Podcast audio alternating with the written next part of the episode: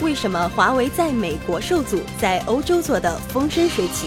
中国经济已经国际化了。不了解欧洲，有时候你就不了解中国。欢迎关注欧洲经济与文化评论。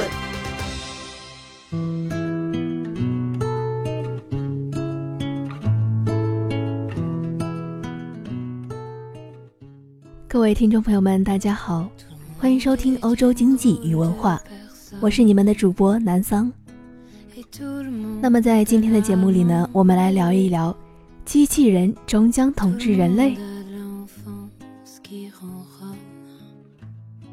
众所周知，二零一六年是机器人年，阿尔法机器人击败围棋冠军，震惊世界。各式各样的机器人将进入你我的世界。当然，这个“事呢是事业的“事”。他们，哦不，他们会不会取代我们最终的工作？甚至夸张一点，他们会不会统治我们？这可不是无知老百姓的愚蠢担心。有爱因斯坦之后最杰出的物理学家之誉，《时间简史》作者史蒂芬·霍金认为，完整的人工智慧可能会终结人类。电动车大厂特斯拉创办人马斯克也认为。次人类应该担心。马斯克认为，人工智慧的发展可能是人类面临的最大威胁。就连微软的创办人比尔·盖茨也说：“当心人工智慧，害怕人类的创造物反成人类的主子，甚至是消灭人类，并不是什么新鲜事儿。”但从知名宇宙学者、硅谷创业家和微软创办人口中说出来，这样的恐惧也显得更有分量。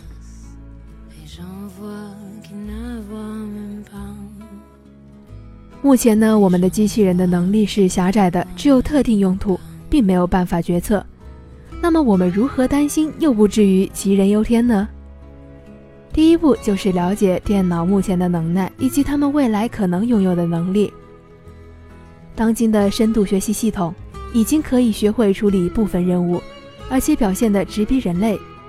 例如 Facebook 的 DeepFace 演算法。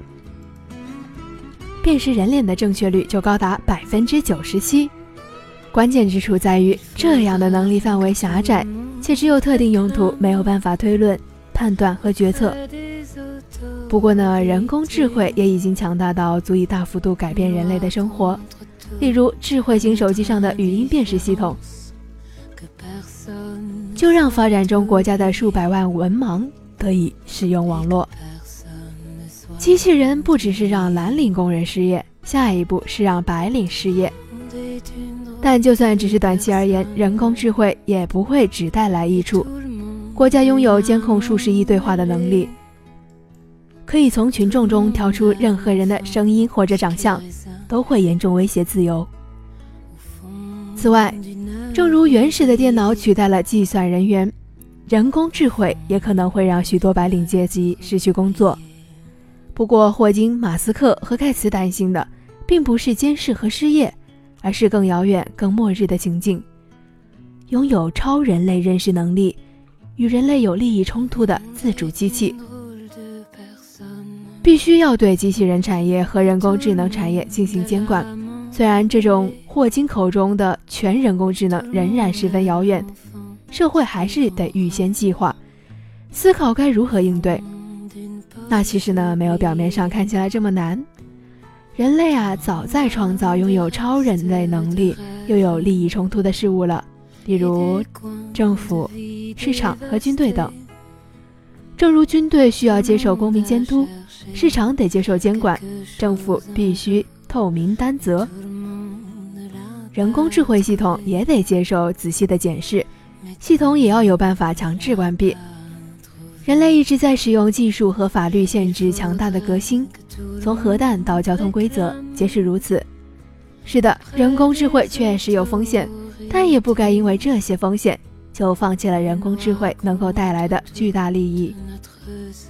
照这样说的话，其实我们的目前的担心是有些多余，但我想恰恰是因为我们人类有这样的担心，所以才让我们在制作这样的一个系统的时候就已经想好了。要给他这样的一种强制的监视，和他就是强迫关闭的功能。来防范于未然。所以，我们还是不要担心啦。